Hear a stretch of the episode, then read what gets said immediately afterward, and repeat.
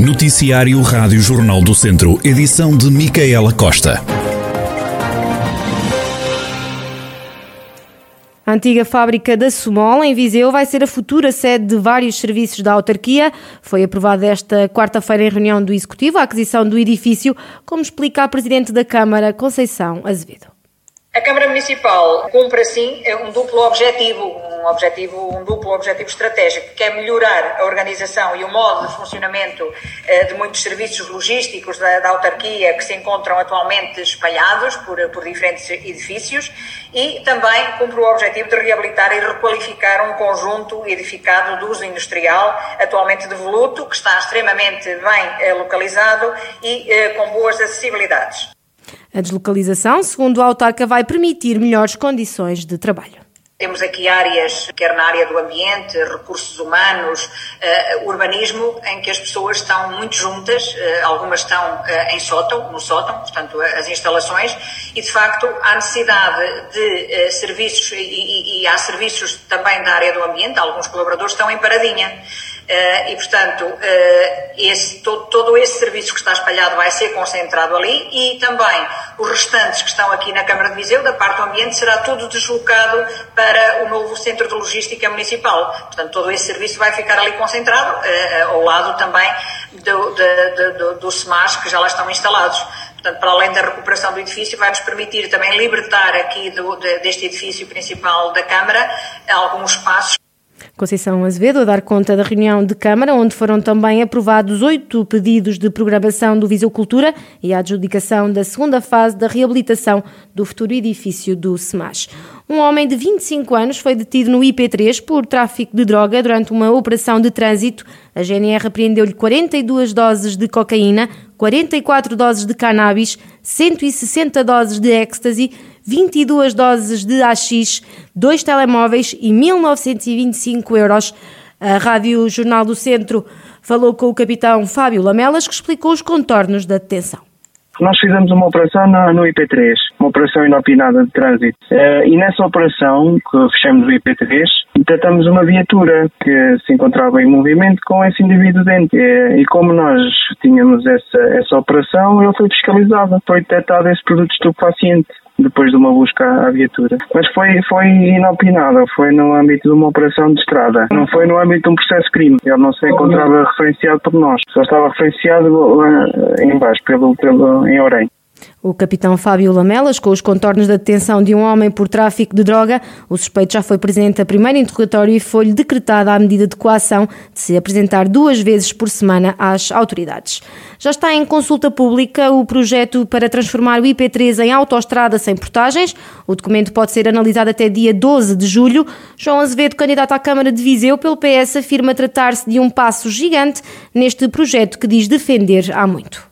Naturalmente que é, uma, é um passo gigante para um, um projeto que, vai, que se vai concretizar.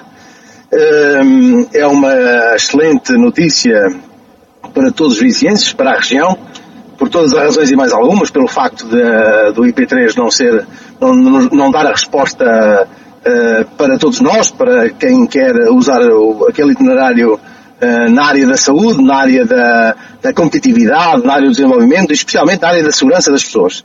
Portanto, este, esta, esta ação que o Governo fez, mais uma vez vem provar uh, aquilo que é a verdade. O IP3 vai ser requalificado e tornado um troço em autoestrada, em perfil de autoestrada, sem portagens.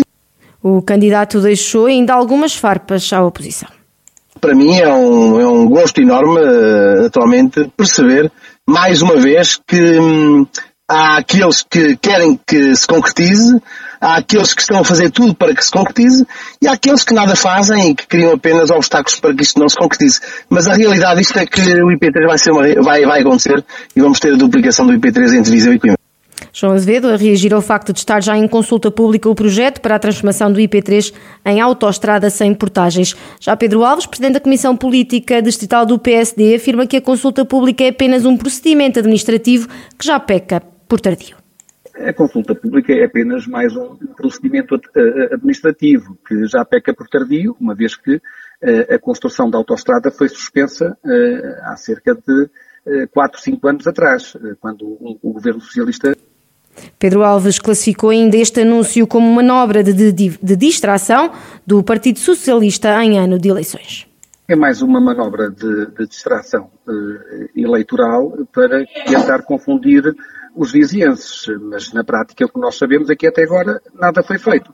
E estamos preparados para um conjunto de anúncios que virão aí certamente, ou para o hospital com o centro oncológico, ou para a ferrovia, que só será feita a partir de 2030, mas é prática corrente do, do Partido Socialista e os vizinhanços já estão bastante avisados para esta prática comum, eh, e por isso não será eh, certamente por aí que não farão eh, a avaliação correta dos candidatos e das candidaturas. Pedro Alves, Presidente da Comissão Política Distrital do PSD, na reação ao projeto que está já em consulta pública para avançar com a transformação do IP3 em autoestrada sem portagens.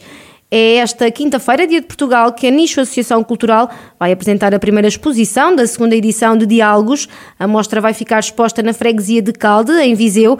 Graham Polaine, coordenador artístico do projeto, diz que os diálogos querem desenvolver as freguesias por onde passam. Uh, os Diálogos é um projeto que visa criar diálogos a vários níveis, uh, entre a cidade e o campo, entre o centro do Conselho e a periferia.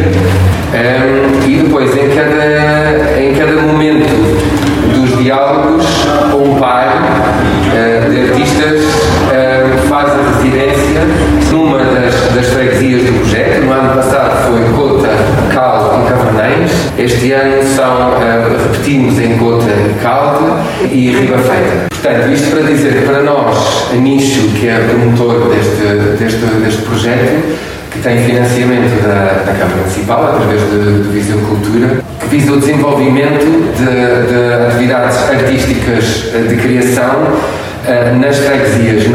Graham Polaine, coordenador artístico do projeto Diálogos, que tem estreia marcada para dia 10 de junho em Calde, seguindo para Nogueira de Cota a 11 de junho. Verão na cidade de Jardim é a proposta do município de Viseu, depois do cancelamento da Feira de São Mateus, de 9 de junho a 21 de setembro. Cerca de 28 espaços e jardins vão encher-se com mais de 500 atividades para todas as idades. O primeiro concerto é já hoje, no Parque Aquilino Ribeiro, em Viseu. Conceição Azevedo, Presidente da Câmara de Viseu, diz que uma das prioridades passou por assegurar as medidas de segurança impostas pela pandemia. Este ano, o município de Viseu decidiu agregar à programação de verão um conjunto de realizações e propostas que integram o Programa Municipal Viseu Cultura e Viseu Cultura Mais. Este ano, o verão na Cidade Jardim tem mais dias de animação, decorre em mais locais e apresenta um conjunto multifacetado de mais de 500 iniciativas. Aposta em espaços ao ar livre, com entradas controladas e com todas as medidas de segurança preconizadas pelas autoridades de saúde foi também uma das prioridades que tivemos ao desenhar este programa. As atividades decorrerão em diferentes pontos da cidade, com uma distribuição temporal alargada, permitindo assim evitar aglomerações. Outra das medidas implementadas nesta iniciativa de verão é a pré-reserva de ingressos via digital através da rede Blue Ticket, que garante assim o acesso aos espetáculos, atividades e outros momentos de programação, na sua maioria gratuito.